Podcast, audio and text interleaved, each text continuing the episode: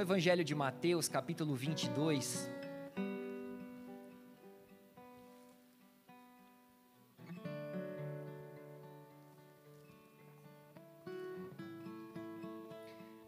Evangelho de Mateus, capítulo 22, a partir do versículo 1. Se você tiver sem Bíblia, acompanhe aqui no telão, amém? Se você conseguir acompanhar com o irmão do seu lado, melhor ainda. Se você não conhece, melhor ainda.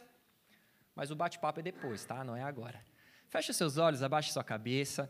Senhor amado, Pai querido, em nome de Jesus, mais uma vez nós te louvamos, Pai, te agradecemos pela oportunidade, Pai, de de estar na tua casa, de ter a, a, liberdade de adorar o teu nome, de nos prostrar diante de ti, de declarar, Pai, o nosso amor, de declarar, Senhor, que nós te amamos, que o Senhor nos amou primeiro, entendermos todas essas coisas, Pai. Obrigado pela tua presença, pelo presente da tua presença.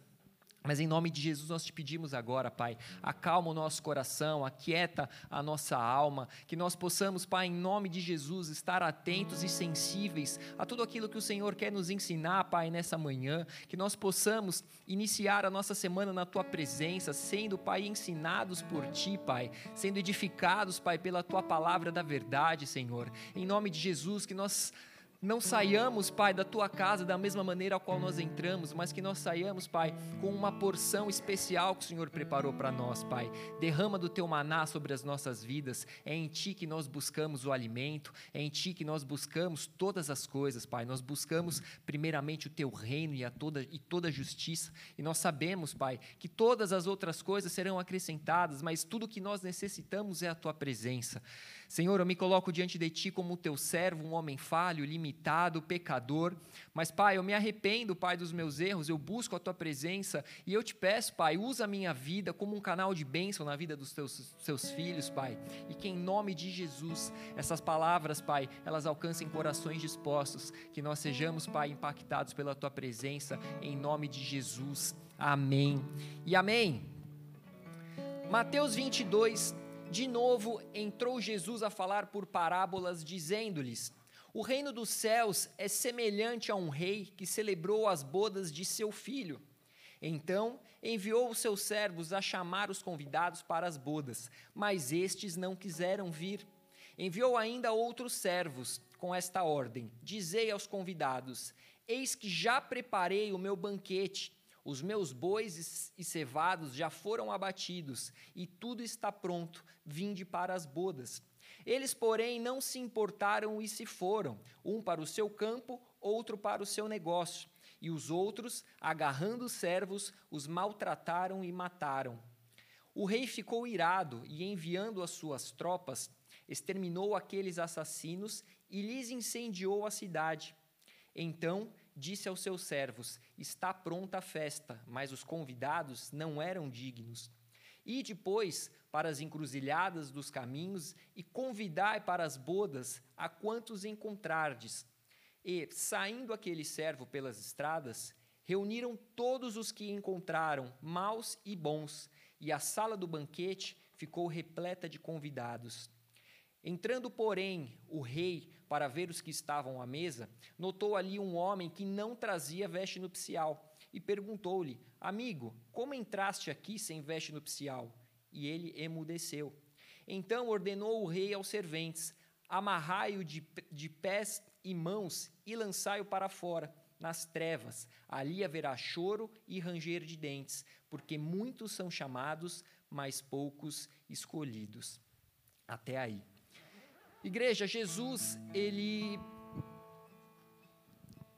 passou durante três anos, três anos e meio, caminhando de um lado para o outro, ensinando, realizando milagres, curas, expelindo demônios, trazendo esperança, pregando a respeito de um reino dos céus que já estava no meio dos homens. Amém? Ele estava falando sobre o reino de Deus e Jesus, nos seus ensinamentos, ele falava sempre, muitas vezes, através de parábolas. E o que, que eram essas parábolas? As parábolas eram uma maneira comum na época, a qual se usava para ensinar. Então, eles usavam situações do dia a dia, exemplos comuns, algo que era de conhecimento de todos. Só que Jesus, então, ele falava sobre comida, ele falava sobre casamento, ele falava sobre relacionamento entre pai e filho, sempre de uma maneira simples, ao qual todos pudessem entender. Então ele usava coisas simples para explicar uma realidade que era espiritual e desconhecida daquele povo, difícil de entender a respeito do reino dos céus. Está traduzindo? Não? Amém. Ou seja, ele explicava algo que era difícil, de difícil entendimento para aquele povo, de uma maneira simples e fácil entendimento. Em Marcos 4:33, não precisa abrir, a palavra nos confirma que Jesus, ele expunha a palavra com muitas parábolas, de acordo com a capacidade e conhecimento dos ouvintes, ou seja, quando ele falava a uma criança, ele falava no linguajar de uma criança. Quando ele falava uma, com uma pessoa um pouco mais madura, de maior entendimento, ele falava de uma maneira a qual essa pessoa entendesse. E por aí por aí vai, né? Só que ele só explicava as parábolas em particular para os seus discípulos. Ou seja, era como um pai que explica algo para o filho, contando uma história que o filho entenda. Quem é pai aqui deve saber o que é isso, né? Pai, mas por que tal coisa? Pai, mas por que tal coisa? Você vai ter dois cacinha perguntando por quê. Espero que sejam as mesmas perguntas, né? Senão você vai ter resposta em dobro. Mas Jesus ele estava apresentando então o reino dos céus para quem? Para os pecadores, para os humildes. Ele veio para aqueles que eram carentes de Deus. Ele veio, o médico, ele, quem precisa de um médico, né? Não são os sãos, mas são os doentes. Então ele falava com os humildes, com os pecadores. Ele se assentava à mesa com publicanos. E de maneira que o que ele ensinava, os religiosos da época, os conhecedores da lei, mesmo que eles pudessem ver e ouvir Jesus, eles não viam e nem, nem ouviam o entendimento, eles não viam e não ouviam, eles não entendiam tudo aquilo que Jesus estava explicando, porque eles estavam cegos e surdos para as boas novas do reino de Deus. Só que eles tinham olhos e ouvidos para as leis. Eles tinham olhos e ouvidos para tudo aquilo que eles ensinavam, porém que eles não viviam. Alguém aqui já conheceu alguém que falava muito bem, que ensinava muitas as coisas, e quando você a conhecia de uma maneira mais particular, você pensava, cara, Parece que tudo que fala, nada vive. Alguém já conheceu alguém assim? Alguém que fala, não, porque você tem que ser correto, aí deve para todo mundo. Não, porque você tem que não sei o quê. Né? Você tem que. A boca fala que o coração tá cheio, você tem que falar sobre o amor, aí sai xingando todo mundo por aí também. Né? Aí você fala, peraí, parece que não condiz né, aquilo que fala com aquilo que vive.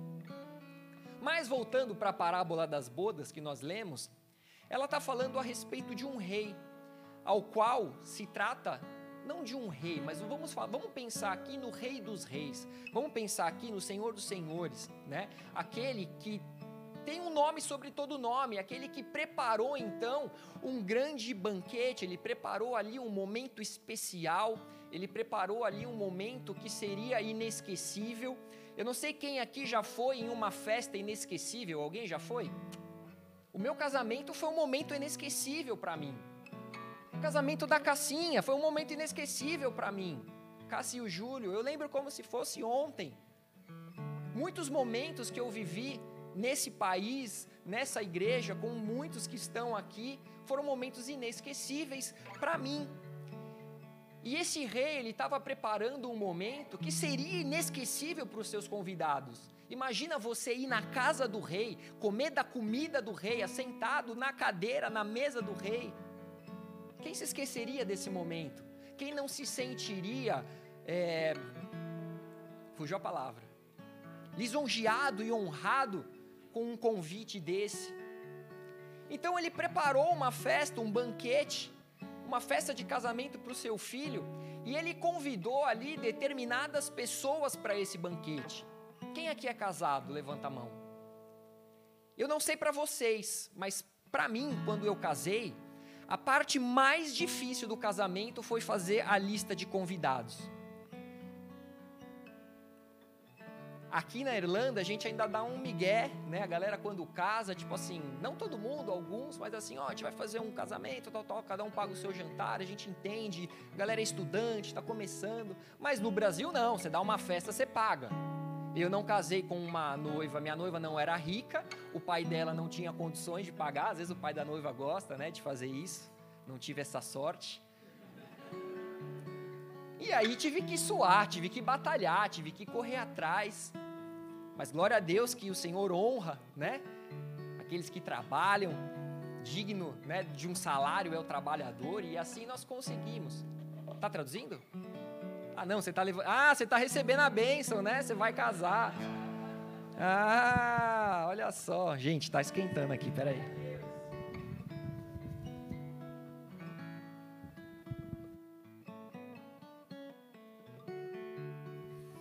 Mas enfim, a, a, a, a lista de convidados é a parte mais difícil.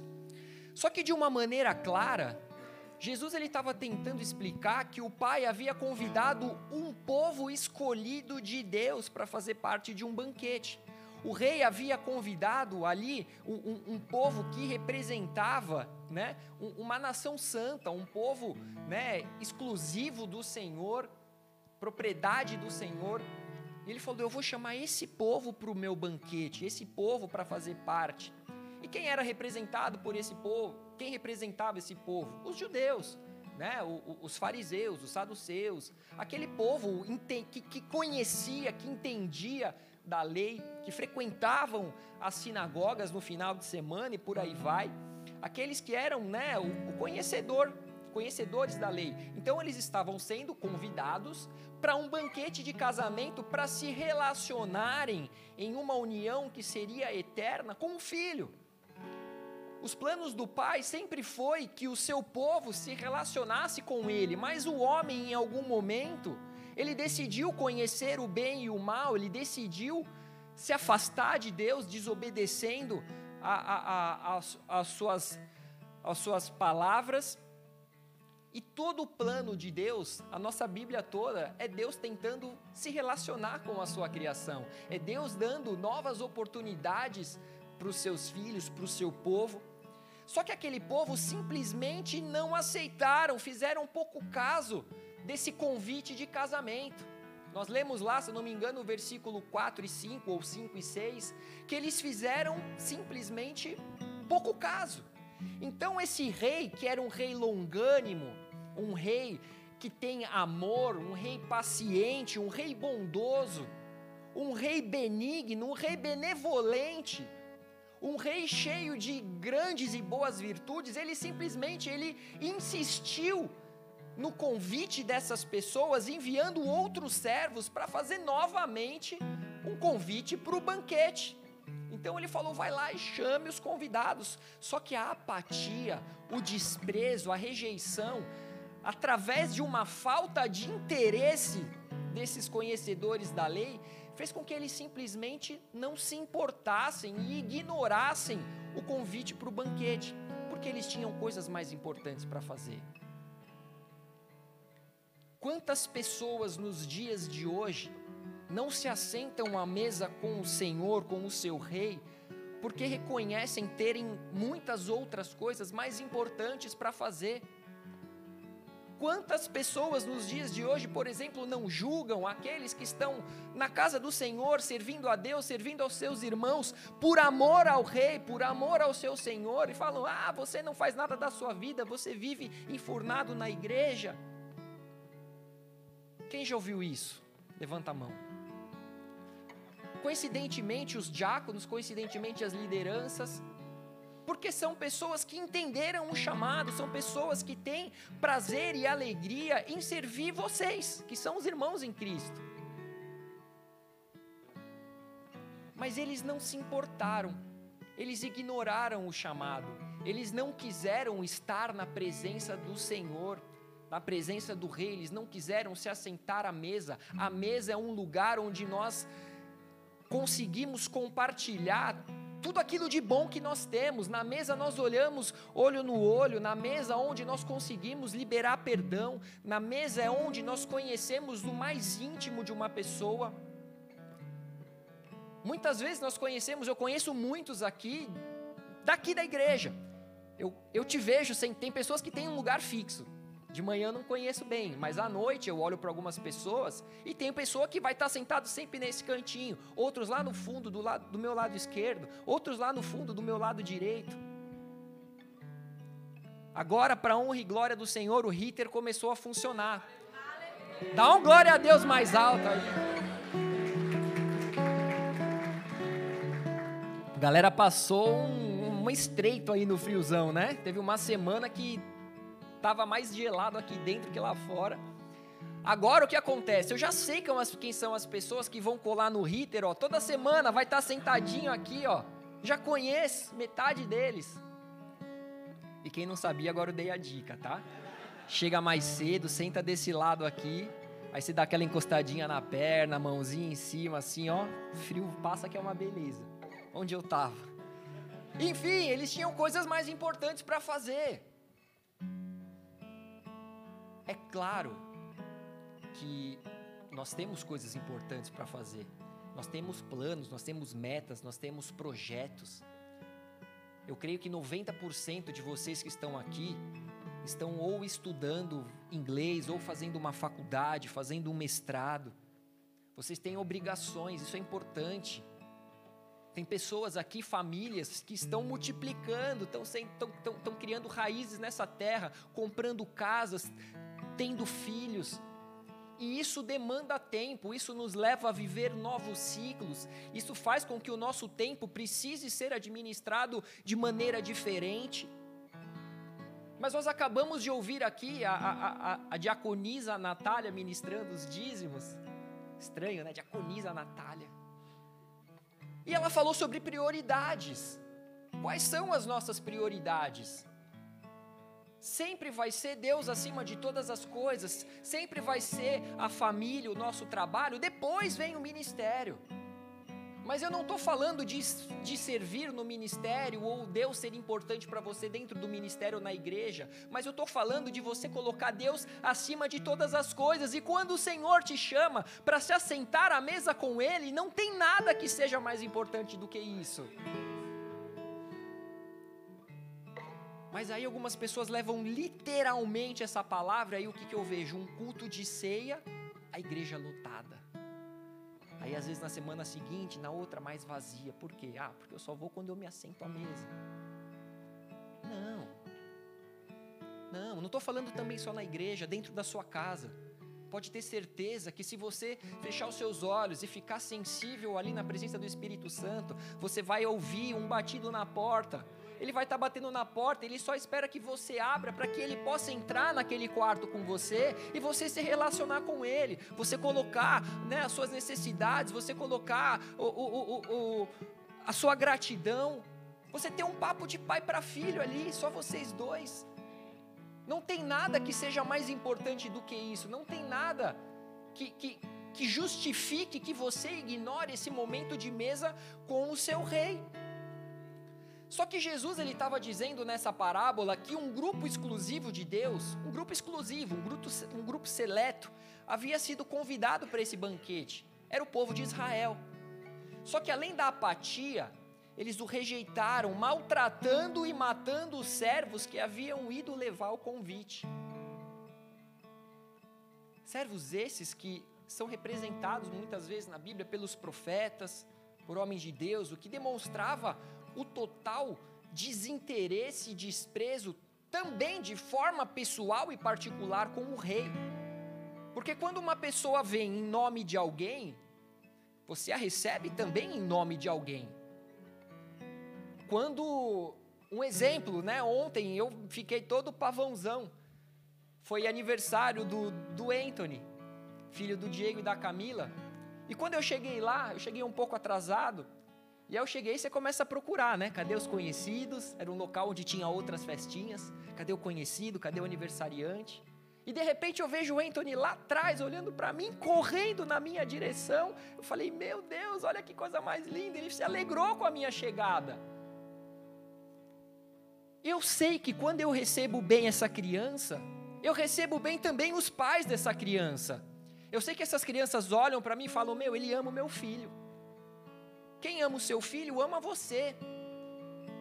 Quem você sabe que ama o seu filho, você também ama. E eu cresci ouvindo isso da minha mãe. Se é teu amigo, é meu amigo também.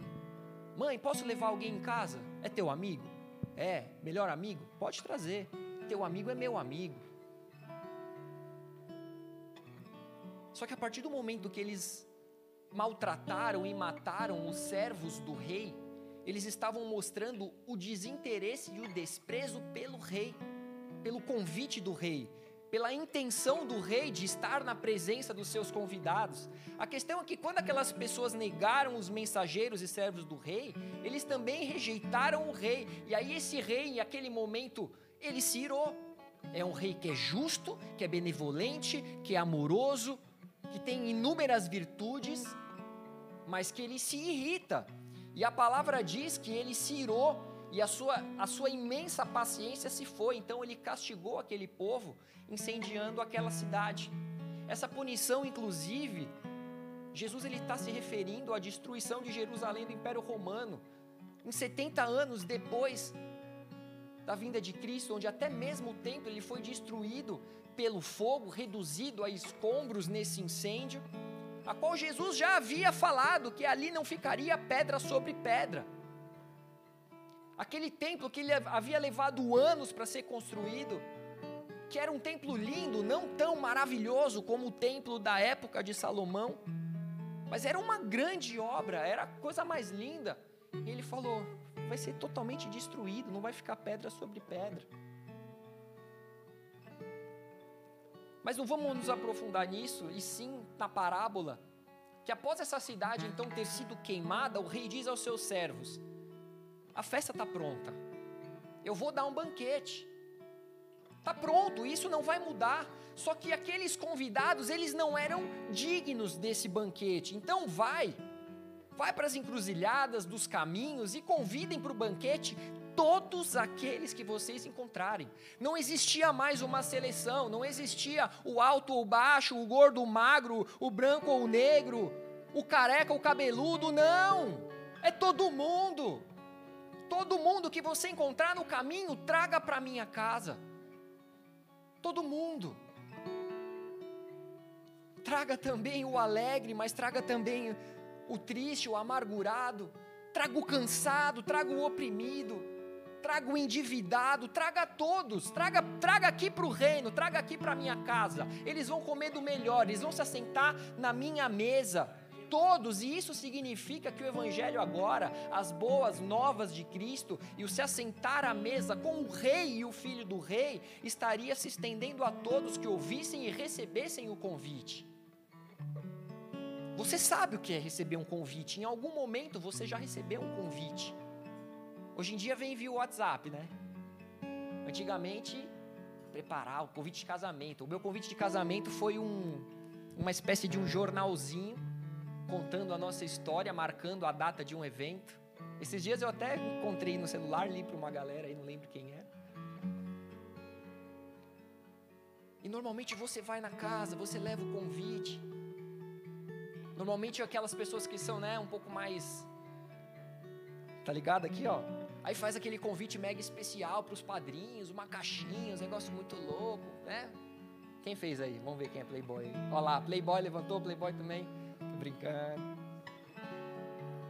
Quem mandou aí o convite do casamento só no WhatsApp? Levanta a mão aí. Olha lá, tecnologia. Como assim? Você levantou as duas vezes? Para algumas pessoas vai no WhatsApp, né? Aqueles que dão presente melhor, você foi levar o presente, né? Pô, tô brincando. Ou seja, o Senhor é um rei que nos convida para fazer parte do reino dos céus. E isso não é na eternidade, isso é agora. É o reino dos céus na terra. Existe um convite para cada um de nós, para nós vivermos o reino dos céus na terra. O reino dos céus é paz, justiça, alegria, isso está ao nosso alcance, isso está ao nosso dispor. Ele nos convida para nos assentar à mesa e desfrutar de um banquete na Sua presença. O que, que, pode existir melhor na terra do que estar na presença do Rei dos Reis, Senhor dos Senhores, o Criador dos céus, da terra, do mar e de tudo que há nele, e se alimentar daquilo que ele nos oferece, mas muito mais do que o alimento, é olhar nos olhos como chamas de fogo e poder ouvir o ensinamento daquele que é a verdade, daquele que tem todo o conhecimento, que tem toda a sabedoria. O que pode ter de melhor nessa terra para que nós possamos desfrutar? 1 Timóteo 2,4 nos mostra o desejo do rei, o qual deseja que todos os homens sejam salvos e cheguem ao pleno conhecimento da verdade. O pleno conhecimento da verdade é o conhecimento de Jesus Cristo, Ele é a verdade. E ele fala: então, ó, vem aqui, vem para o meu banquete, se assenta na mesa, que você vai olhar nos olhos do meu filho. Nenhum de nós éramos escolhidos ou dignos de nos assentar à mesa do rei. Nem eu, nem você, e você sabe por quê. Eu sei de mim, você sabe de você, só que o Senhor nos escolheu enquanto ainda não éramos merecedores. Porém, através da Sua graça, Ele nos deu acesso a esse reino, Ele nos deu acesso a esse reinado. Diferente de Daniel, que quando foi levado para Babilônia, tinha também o acesso às iguarias do rei, mas ele tinha acesso a iguarias, algo que era contaminado, algo que era consagrado a outros deuses, mas não é o nosso caso. Nós temos acesso àquele que é santo. Nós temos acesso àquele que é santo. 1 João 4,19 diz: Nós amamos porque Ele nos amou primeiro. Ele nos amou primeiro. Ele nos escolheu primeiro, ele nos convidou primeiro. Nós nem sabíamos quem era o rei, nós nem sabíamos quem era o pai, quem era o filho, ele já nos amava, ele já tinha nos amado. E ele veio então e se revelou a nós. E quando ele se revela a nós, nós temos a opção de estar na presença dele, nós temos a opção de amá-lo, de retribuir aquilo que nós jamais em vida teríamos oportunidade e capacidade de retribuir o que ele fez por nós. Só que Jesus, ao perceber uma discussão entre os discípulos de quem seria o maior no reino de Deus, ele chamou uma criança e disse: Quem recebe essa criança em meu nome, a mim me recebe. A quem recebe a mim, recebe aquele que me enviou. Entra naquilo que eu falei da criança, dos pais. Aquele que recebe o filho, recebe ao pai. Apocalipse 22, 17 diz: O Espírito e a noiva dizem: Vem.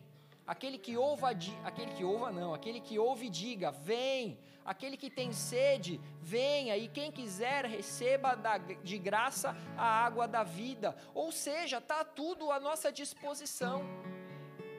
Está sendo enviado um convite e eu peço para que vocês não olhem para mim, que vocês não ouçam a minha voz, mas que vocês ouçam a palavra de Deus através da minha vida, que existe um convite para que você pertença ao reino dos céus, um convite para que você se assente à mesa com o rei.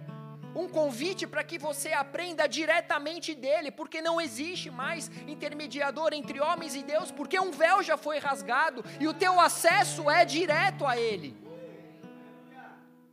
Ou seja, Jesus, quando veio como Messias, ungido de Deus, ele veio primeiro para os filhos de Israel, as ovelhas perdidas de Israel, os judeus, eles foram os primeiros convidados a, a gozar dessa, dessa ceia, a gozar desse, desse banquete, dessa oportunidade. Todas as pessoas que foram encontradas no caminho, depois foram convidadas para o banquete, os bons e os maus. E dessa maneira, nós que somos os gentios, nós somos introduzidos nessa festa, nós somos enxertados na videira. Nos foi permitido acessar esse reino, nós não merecíamos, mas mesmo sem merecer, a graça do Senhor nos alcançou. Mesmo sendo pobres, pecadores, cegos, nus, miseráveis, nós somos alcançados por essa graça e por esse amor. Jesus, quando morreu na cruz, não foi por um grupo seleto, não foi para um povo específico, mas ele veio para que todo aquele que nele crê não pereça, mas tenha vida eterna. Ele veio para tirar o pecado do mundo, não de uma nação ou outra. Ele veio para resgatar aquele que foi criado à sua imagem e semelhança. Aquele ao qual ele declarou: façamos o homem a nossa imagem e semelhança homem de carne, que tem um espírito, que tem um livre-arbítrio, que tem necessidades, que tem vontades. De tal maneira que ele amou o mundo de tal maneira que o Pai entregou o Filho para morrer numa cruz para que todos aqueles que nele crê fossem salvos. Eu não sei se isso entra na tua cabeça, se isso entra no teu coração, a dimensão, a proporção desse amor. Tentem pensar em um banquete dado pelo rei, na casa do rei, comida boa, à vontade. Crente adora comer, ainda mais quando a gente vem do mundo, se converte. Para de tomar cachaça, para de tomar bala, para de um monte de bobeira. Mas quando você vê comida, você fala: opa, comunhão, mesa é comigo mesmo, não é não? Quem gosta aí de uma comunhão? Nossa, tem um monte de gente que não gosta. Como vocês são chatos. Comunhão é de Deus, gente. O povo se reunia nas casas, nas igrejas, e foi assim que o povo de Deus cresceu, se multiplicou, porque havia comunhão, existia paz com todos. Quem estava aqui na ceia de Natal? aqui na igreja. Do ano novo, quem estava? Pouca gente, vocês não vão entender o que eu estou dizendo. Pensa nesse corredor aqui, ó, inteiro. Até ali na última coluna ali. Mesa com comida. Aí a hora que libera a mesa, aquela fila que dá volta que parece um Caixa econômica lá no Brasil, fila do aposentado. Cara, é muita comida. No Natal todo mundo comeu, saiu daqui com marmita. É muita comida. Mó diversidade, a galera aqui tem muito dom na cozinha. Quanta coisa gostosa e doce, salgado. No final, a galera levou a marmitinha. Agora, se a gente vem na igreja com os irmãos, tem uns mão ruim também de cozinha que faz uns negócios estranhos. Mas Imagina o banquete do rei. Imagina o banquete do rei.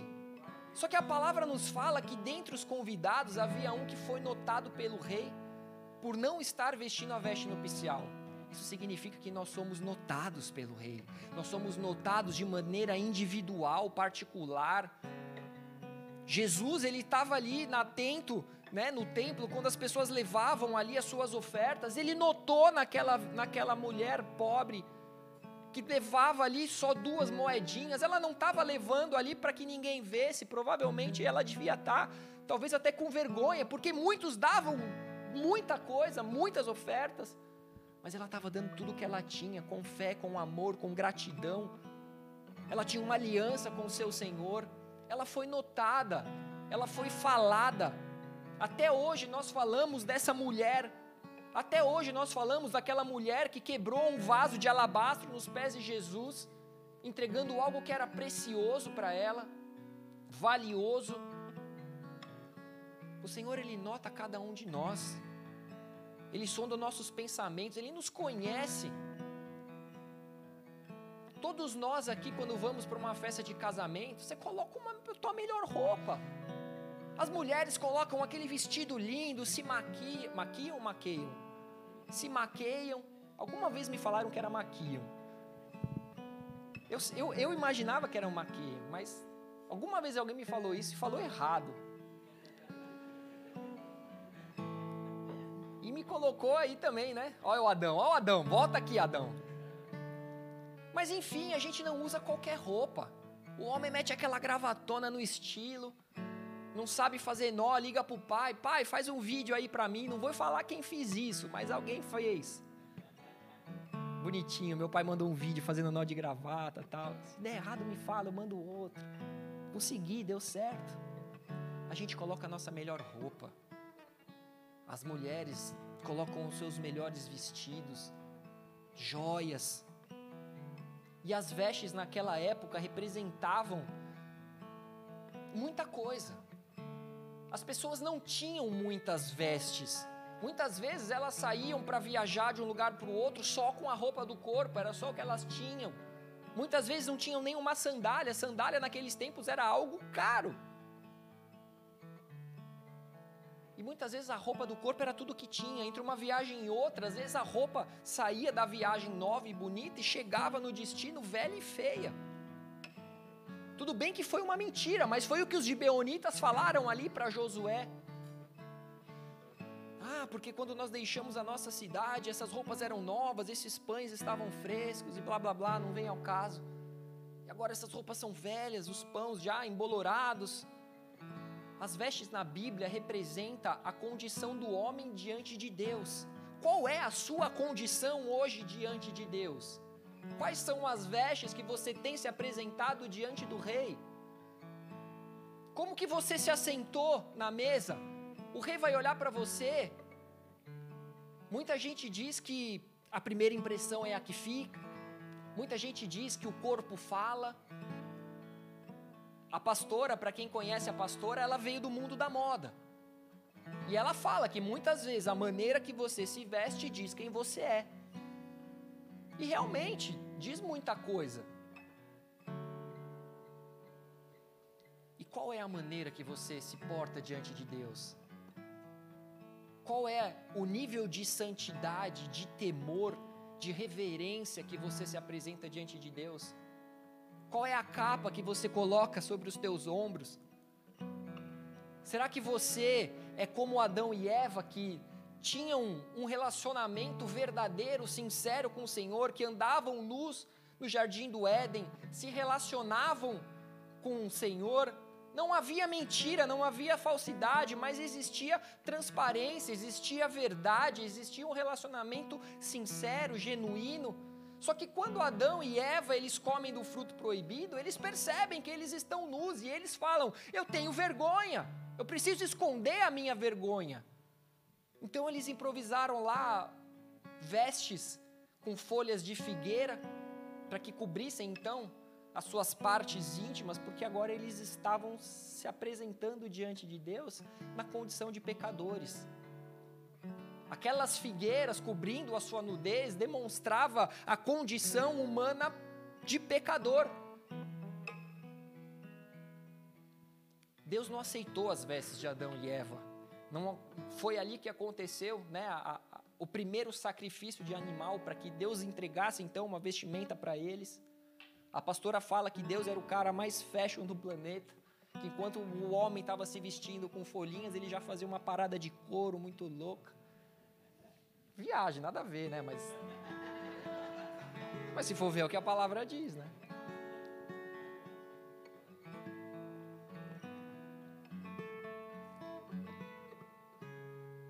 Viagem, mas não é mentira, não é errado.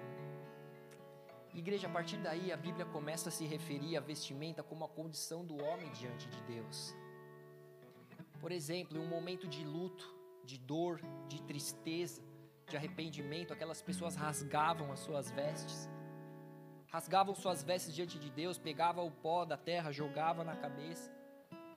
Mas o primeiro ato era o de rasgar as suas vestes, se colocar diante de Deus dessa maneira, em arrependimento, em dor, Apocalipse 24, 14 diz: Bem-aventurados aqueles que lavam as suas vestiduras no sangue do Cordeiro, para que lhes assista o direito à árvore da vida e entrem na cidade pelas portas.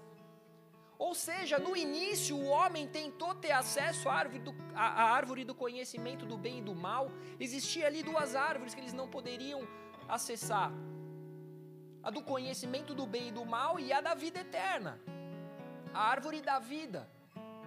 E o fato de acessar essa árvore do conhecimento do bem e do mal trouxe para eles uma veste de vergonha, uma veste de, do, do pecado. Mas agora a palavra está dizendo que bem-aventurados são aqueles que são lavados pelo sangue do Cordeiro. O sangue do Cordeiro purifica as nossas vestes, o sangue do Cordeiro purifica, nos lava, nos limpa do pecado para que a gente então tenha acesso à árvore da vida, a vida eterna, para que nós possamos entrar pelas portas. Todos haviam sido convidados de última hora. Esse segundo grupo foram convidados de segunda hora. Se eu falar para vocês agora, ó, vamos todo mundo daqui para o casamento do presidente, do primeiro-ministro da Irlanda, será que a nossa roupa estaria adequada para esse evento? Tem até um sticker lá, não tenho nem roupa para esse evento. Quem já mandou? A Claudinha tem. Você tem.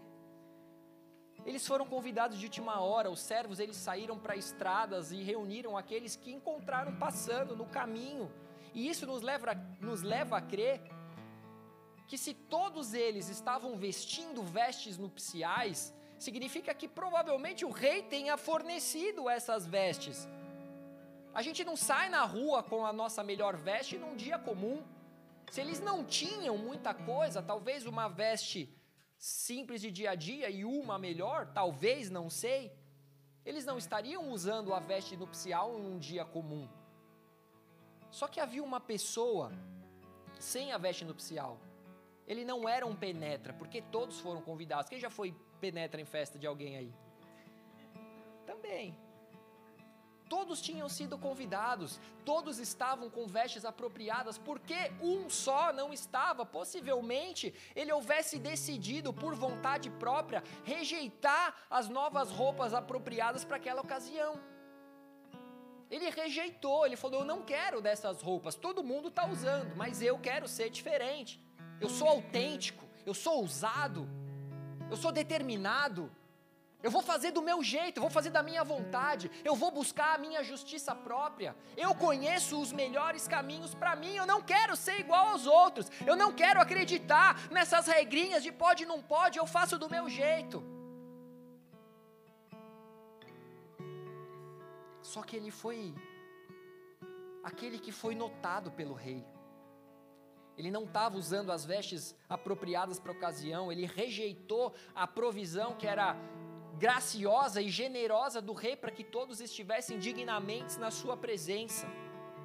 É nossa escolha aceitar as vestes propostas pelo rei para participar do seu banquete ou não. É nossa escolha nos prepararmos adequadamente para estarmos na presença de Deus ou não.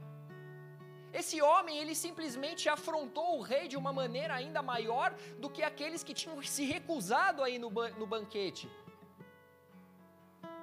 É como aquela parábola dos dois filhos que o pai pede algo para o filho, um fala sim, pai, pode deixar comigo, eu vou fazer, só que ele não faz. E o outro fala, pô, caramba, pai, que saco, não sei o quê. Mas ele vai e faz. Quem que honrou um pai? O que fez, ou o que falou que ia fazer e não fez, ou o que falou que não ia e fez? O que falou que não ia e fez. Reclamou, deu chilique, mas eu, eu entendo, é meu pai, eu vou honrar meu pai. Não interessa o que eu penso, não interessa o que eu quero, eu vou honrar meu pai. Só que esse homem, ao contrário, ele foi na festa, mas não usou a veste. Ele desonrou o pai.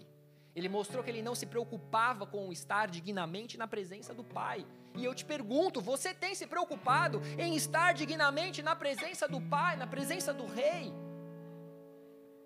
Ou você é daqueles que só quer desfrutar da mesa, só quer desfrutar da bênção, só quer receber o maná?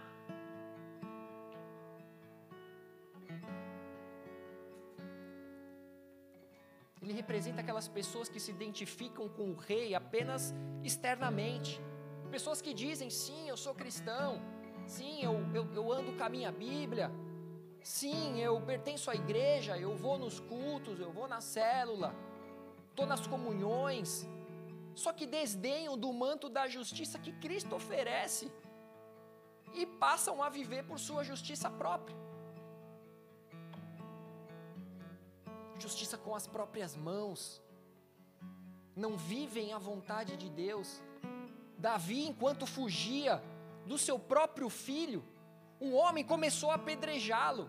E ele falou: Se Deus me abençoa, por que, que Deus não, também não está permitindo que isso aconteça? Jó disse: Deus deu, Deus tirou, bendito seja o nome do Senhor.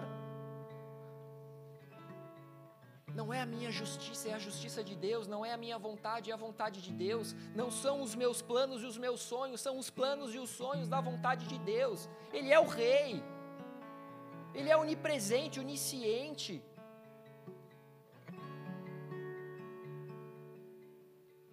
Isaías 61, 10 diz: Regozijar-me-ei muito no Senhor a minha alma se alegra no meu Deus, porque me cobriu de vestes de salvação e me envolveu com um manto de justiça, como noivo que se adorna de turbante, como noiva que se enfeita com as suas joias. Só que lá em Romanos 3 também diz o seguinte: portanto, desconhecendo a justiça de Deus e procurando estabelecer a sua própria, não se sujeitaram a que vem de Deus, a justiça que vem de Deus. Quem é você? Você é alguém que se sujeita à justiça de Deus? Você é alguém que se sujeita à vontade de Deus? Você é alguém que quer ser coberto por uma veste de salvação colocada por Deus sobre você? Você é aquele que quer ser coberto pelo manto de justiça dado pelo próprio Senhor sobre você? Aqueles que se recusam a vestir as vestes propostas generosamente pelo rei para as bodas são aqueles que, em seu livre-arbítrio e liberdade, decidiram não estar dignamente preparados e transformados para aquela ocasião e são culpados de um grande pecado contra a bondade do Senhor. E hoje existem muitas pessoas que não querem, que não aceitam, que decidem não trocar as suas vestes. Sabe quem são? Aquelas pessoas que falam: Eu sou livre, eu faço o que eu quero, eu sou dono da minha própria vida, meu corpo, minhas regras. Não, o teu corpo foi comprado na cruz. Você é servo. Você é servo. Mas ele não te chama de servo, ele te vê como um filho. E tudo pode ser diferente. Se um filho olhar para o pai com olhos de gratidão e falar: Pai, o Senhor me amou tanto, o Senhor me amou primeiro, você se entregou na cruz por mim. O mínimo que eu posso fazer é tentar te amar na mesma proporção. Eu sei que eu não vou conseguir, mas eu vou tentar hoje, eu vou tentar amanhã. O amor é uma escolha, o amor tudo sofre, tudo crê, tudo suporta, tudo espera. Se hoje minha vida vai mal, eu vou continuar te amando. Se hoje eu sou abençoado, eu te amo. Se amanhã eu perco tudo, eu te amo. Eu vou suportar todas as dificuldades, eu vou atravessar o tempo do deserto. Eu vou atravessar o tempo de tempestade te amando. Te amando. Não existe o meu corpo, as minhas regras, o meu corpo é templo do teu espírito. Então eu não faço dele o que eu bem quero, mas eu faço dele o bem que o Senhor precisa para habitar em mim.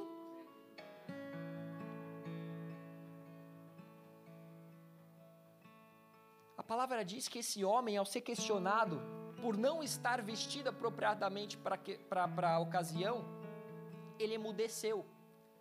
O que, que diz o ditado? Quem cala consente ele simplesmente ele emudeceu, ele não falou nada, não havia nada que justificasse aquilo que ele estava vivendo na presença do rei. Não havia uma justificativa pertinente, não havia uma explicação, não havia uma desculpa para sua atitude.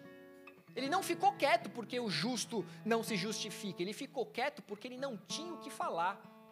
Ele sabia do tamanho da prepotência, da, da ignorância, de tudo. Ele havia decidido.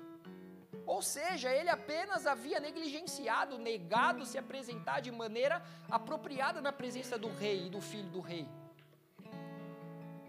Ele se recusou a vestir a veste do psial, pois ele era daqueles que preferem a justiça própria ao invés da justiça oferecida por Cristo. O Senhor tem nos convidado para um banquete. Eu sei que hoje não é dia de ceia, mas todo dia é dia de nos assentarmos à mesa com Ele. Todo dia o sangue dele se renova sobre as nossas vidas. Todo dia nós somos cobertos pelo sangue de Jesus. Por toda a nossa vida nós celebraremos a ceia do Senhor até que Ele venha.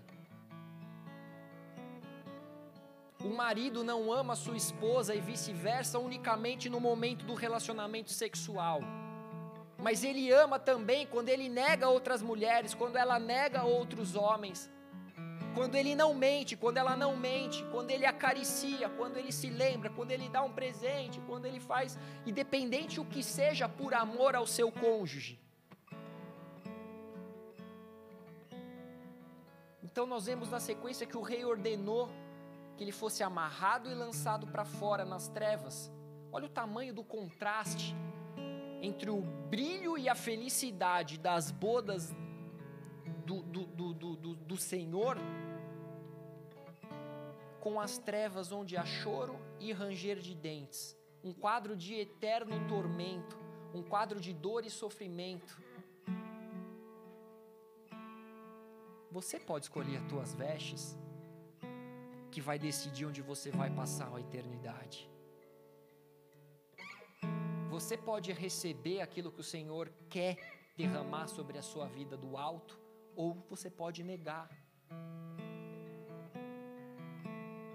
A palavra diz que sem santidade ninguém verá o Senhor. Você quer ver o Senhor? Você quer se vestir dessa santidade? Você quer estar envolto por essa santidade? Você quer, como Moisés, ser visto ao descer da presença de Deus? Precisar colocar um véu, tamanha era a glória que resplandecia no rosto dele? Ou você, quer, você vai ser aquele que vai pôr um véu e depois vai permanecer com o véu para demonstrar algo que você não é?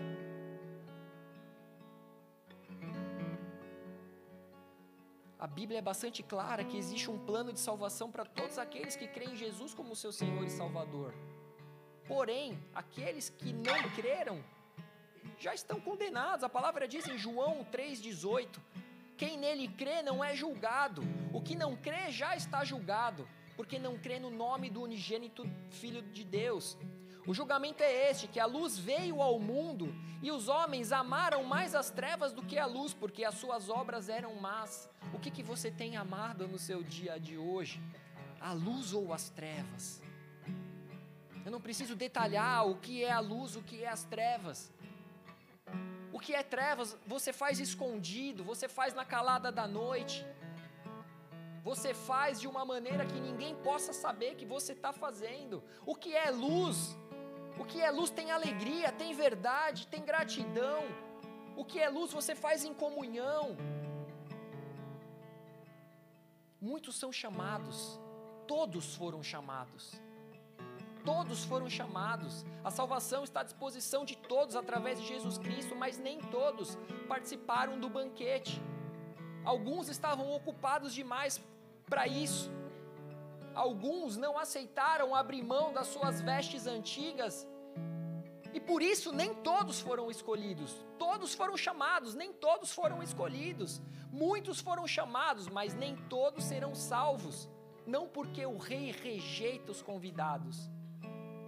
O rei não rejeita os convidados. O rei não rejeita o homem, mas o homem rejeita o seu chamado. O homem rejeita o convite, o homem rejeita a transformação, a troca de vestes, a transformação de um ser que era um, um que tinha no seu habitat natural as trevas e de repente ele foi transformado para habitar na luz. Existem renúncias, existem escolhas, existem transformações. Tudo bem, cada um tem um tempo, cada um tem um processo, mas principalmente tente, principalmente busque clame. Peça e vos será dado. Existe um convite para você nessa manhã. Um convite que se estende para a sua semana, para o seu ano, para a sua vida. Nós precisamos nos adequar para fazer parte desse banquete. Nós precisamos nos adequar para estar na presença do Rei. Nós precisamos ter uma atitude à altura do chamado de Deus para as nossas vidas. O reino dos céus ele está disponível a cada um de nós e todo aquele que crê e fizer parte desse reino fará parte da vida eterna. Como eu me apresento diante de Deus, a palavra nos fala naquela história daquela mulher que tinha um fluxo de sangue há 12 anos. Ela simplesmente foi e tocou na orla do, do, do, do, manto de Jesus, mas antes disso, Jairo havia se achegado a Jesus. Jairo era um que fazia parte ali da sinagoga, alguém grande, conhecido na sinagoga. Ele simplesmente ele chegou diante de Jesus, ele se prostrou, ele o reconheceu como o Senhor, de frente, olho no olho, prostrado.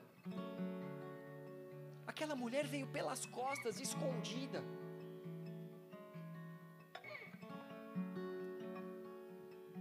Ela recebeu virtude, tamanha foi a fé dela. Mas enquanto ela não foi olhada nos olhos por Jesus, ela não descobriu que havia sido salva pela sua fé, ela não havia recebido ainda a paz para que ela retornasse para sua casa. Enquanto isso, a filha de Jairo morreu. Ele foi avisado: sua filha morreu, já era, não tem mais chance. E aí você fala: eu tenho me apresentado diante do Senhor da maneira correta. Eu tenho me prostrado, eu tenho reconhecido como meu Senhor e Salvador. E por que que as coisas dão certo para os que fazem errado e dá errado para mim? Não dá errado, não. Jesus, ele voltou, se voltou a Jairo. Talvez você pense que deu errado porque a sua filha morreu, mas ele é aquele que tem poder não só para ressuscitar os mortos, como aquele que cala a tempestade, como aquele que tem autoridade sobre céus e terra. Ele tem autoridade sobre todas as coisas, simplesmente permaneça. Não importa que ele está olhando para lá, ele continua te ouvindo, ele continua sabendo que você está presente, que você está perseverando. Muitos aqui hoje já estão entusiasmados com esse convite, estão cheios de expectativas e ansiosos para o dia das bodas, para o dia do banquete. Só que não estão aceitando a viver a transformação necessária para participar desse momento. E possivelmente vai chegar no dia da festa, vai chegar no dia das bodas do cordeiro, e alguns vão ouvir servo mau e negligente foram colocados alguns talentos na sua mão, você tinha um chamado. Foi colocado uma veste nova, uma veste de linho fino à sua disposição, e você não fez nada com isso. Você não fez nada com isso. Então aquilo que foi colocado nas suas mãos vai ser tirado das suas mãos e vai ser colocado nas mãos de outros servos bons e fiéis, que vão ouvir do Senhor, servo bom e fiel, servo bom e fiel. Entra no gozo do teu Senhor enquanto o mal e negligente vai ser lançado para fora nas trevas. Eu não quero ser aquele que vive um estilo de vida aparentemente cristão. Eu não quero ser aquele que no dia das bodas ouvirá do Senhor que não foi conhecido por Ele. Eu não quero ser aquele que vai justificar, Senhor, mas eu pregava na igreja da Irlanda, eu expelia demônios em Teu nome, eu curava enfermos em Teu nome, eu não quero ser esse que coloca uma roupa aparentemente bonita, mas suja. Sabe aquela roupa suja que você tira, vira ela do lado oposto e coloca? Para quem está vendo, está limpa, mas você sabe que está suja.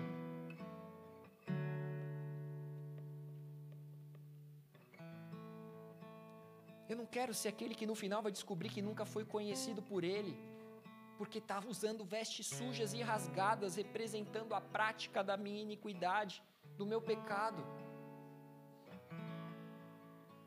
O tempo do arrependimento é hoje. O tempo de nos voltarmos para Ele é hoje. O tempo de liberar, liberarmos perdão é hoje. O tempo de sermos bênção na vida de alguém é hoje. Você foi chamado para ser alguém que transforma vidas. Você foi chamado para ser um construtor. E esse construtor não é você criar grandes casas, grandes edifícios, mas é você construir na vida daqueles que estão ao seu redor pessoas mais próximas de Cristo. Então nós precisamos nessa manhã não só dizer sim ao convite do rei, mas também nos, apre nos apresentarmos de maneira correta, com vestes brancas, puras, limpas, apropriadas Feche os seus olhos, abaixe sua cabeça no seu lugar.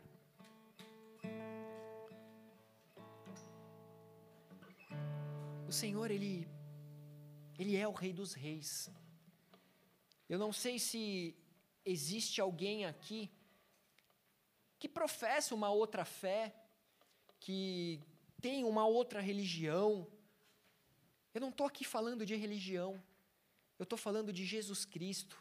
Eu estou falando do Rei dos Reis, do Senhor dos Senhores, aquele que era, que é e há de vir. Aquele que no princípio estava com Deus e era Deus. Aquele que era o Verbo que se fez carne. Nos convida hoje para para viver uma vida na presença dele. Ele nos convida hoje para trocarmos as nossas vestes, para estarmos prontos e preparados para a chegada do noivo. É como na parábola das dez virgens: cinco virgens eram prudentes, tinham ali os seus cântaros cheios de óleo, enquanto outras virgens nécias, imprudentes, não tinham do, do óleo não tinham do azeite, e quando o noivo chegou, elas não estavam prontas. Elas não estavam prontas, talvez elas eram aquelas que estavam com vestes viradas do avesso. O Senhor te chama para ter um relacionamento com Ele nessa manhã, um relacionamento verdadeiro, um relacionamento onde você não esconde as suas vergonhas dele, um relacionamento onde você se coloca em arrependimento diante dele, reconhecendo as suas falhas, reconhecendo as suas limitações, reconhecendo a sua necessidade da presença dele, porque é só ele o amor dele que pode dar jeito na sua vida. Você já ouviu muita gente te dando lição de moral, mas nada é por força ou violência, você precisa do poder do Espírito agindo sobre a sua vida. É só Ele que nos convence do pecado, da justiça, do juízo. Ele te faz um convite nessa manhã e ele fala: Olha, eu quero te levar para um banquete no meu reino, e eu quero trocar suas vestes. Eu quero te dar vestes nupciais, vestes novas, brancas, puras, limpas. Ele está dizendo: Eu quero estabelecer uma nova aliança uma aliança onde não existe mais diferenças entre judeus e gentios, mas todos serão alcançados, todos poderão participar de um reino eterno. Você só precisa querer, você só precisa dizer sim, você só precisa dizer eu aceito. Todos com os olhos fechados, todos com a cabeça baixa, esse é o momento entre você e Deus. Um convite está sendo colocado em suas mãos. Qual é a resposta que você vai dar para Ele? Qual é a resposta que você vai dar para Ele? Se você entendeu essa palavra, você só pode ter certeza que você recebeu um convite, porque todos foram convidados. Todos foram chamados, mas nem todos serão escolhidos. Você tem opção de ser um escolhido, mas você precisa dar uma resposta para Ele. Essa resposta, Senhor, eu quero participar desse banquete. Eu quero ter as minhas vestes lavadas no sangue do Cordeiro. Eu quero viver uma vida ao teu lugar para que o dia, quando chegar o dia do juízo, quando chegar o momento, aquele a qual nenhum de nós sabemos, nem o dia nem a hora, eu estarei pronto, preparado, te aguardando. Se você é essa pessoa que quer aceitar Jesus Cristo como o seu Senhor, o seu Salvador, o seu Rei, os olhos fechados, levanta sua mão no seu lugar. Você vai acenar para Ele, você vai estar dizendo para Ele: Senhor, eu reconheci, eu entendi quem o Senhor é. O Senhor é o meu Deus. Você, eu entendi que o Senhor me criou, o Senhor criou todas as coisas, e eu quero me render a Ti. Eu quero fazer parte desse reino. Você que levantou a sua mão, eu vou fazer uma oração. Eu te peço que você repita no seu lugar, com a sua boca, de todo o seu coração. Diz o seguinte, Senhor Jesus. Senhor Jesus. Eu ouvi a sua voz hoje. Eu ouvi a sua voz hoje. Eu entendi a sua palavra. Eu entendi a sua palavra. Essa semente alcançou meu coração. Essa semente alcançou meu coração. E eu, e eu declaro nessa manhã. E eu declaro nessa manhã. Que o meu coração é um solo fértil. Que o meu coração é um solo fértil. E essa semente vai frutificar. E essa semente vai frutificar. Para frutos que permanecerão para frutos que permanecerão. Eu aceito hoje o seu convite. Eu aceito hoje o seu convite. Eu aceito ter as minhas vestes trocadas. Eu aceito ter as minhas vestes trocadas. Eu aceito ser lavado pelo teu sangue. Eu aceito ser lavado pelo teu sangue. Perdoa os meus pecados. Perdoa os meus pecados. Escreve meu nome no livro da vida. Escreve meu nome no livro da vida. Faça morada no meu coração. Faça morada no meu coração. Porque a partir de hoje, porque a partir de hoje, eu me comprometo contigo. Eu me comprometo contigo a buscar todos os dias. A buscar todos os dias ser mais parecido contigo. Ser mais parecido contigo. Eu quero fazer parte das bodas do Cordeiro. Eu quero fazer parte das bodas do Cordeiro. E eu quero que o Senhor me capacite. E eu quero que o Senhor me capacite. Para que eu esteja pronto. Para que eu esteja pronto. Para dar todos os passos necessários. Para dar todos os passos necessários. Para viver todas as renúncias necessárias. Para viver todas as renúncias necessárias. Para entregar a minha vida como um sacrifício vivo a ti. Para entregar a minha vida como um sacrifício vivo a ti. Em nome de Jesus. Em nome de Jesus. Amém. Fica de pé no seu lugar. Nós vamos adorar ao Senhor. Vamos adorar ao nosso Rei. Vamos adorar ao nosso Pai. Vamos adorar aquele que é o autor, autor e consumador da nossa fé. Vamos adorar aquele que se fez carne e veio habitar nessa terra para que nós fôssemos salvos. Você que levantou a sua mão, você que fez essa oração comigo, no final do culto vão ter pessoas com um tablet na mão, vão tentar chamar a sua atenção. Eu quero te pedir que antes de ir embora, você dê o seu nome, um contato, para que a gente possa orar por você, te convidar para as nossas comunhões, que a gente possa, sem nos intrometer, mas fazer parte da sua vida como a família de Cristo. Que nós possamos cuidar de você, te ajudar, caminhar junto, amém? Mas que você possa fechar agora os seus olhos e adorar aquele que é digno. Que você possa permitir que Ele venha agora e troque as suas vestes. Se você tem algo agora para declarar ao Senhor, se você tem algum pedido de perdão para fazer, faça agora, se conserte com Ele. Se houver alguém dentro dessa casa, vá até essa pessoa, se conserte com ela. Se o Espírito Santo colocar alguém no seu coração que você talvez tenha falhado, durante essa semana, liga para essa pessoa, manda uma mensagem, se acerte com essa pessoa, porque você vai estar tá trocando não só as suas vestes, mas você vai estar tá se embelezando para a vida do Senhor. Palavra diz em Apocalipse 19, 7, 9 Alegremos-nos, exultemos, exultemos e demos-lhe a glória, porque são chegadas as bodas do Cordeiro, cuja esposa a si mesmo se ataviou. Eu sei que isso para alguns homens é meio estranho, mas a igreja é a noiva do Cordeiro, nós somos a noiva, Jesus é o noivo. Que nós venhamos a estar prontos, nós venhamos a estar com as vestes prontas, ataviados pois lhe foi dado vestir-se de linho finíssimo, resplandecente e puro.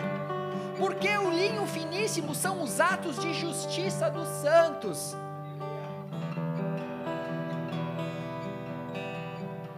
Adore aquele que virá nos buscar. Adore aquele que virá nos buscar.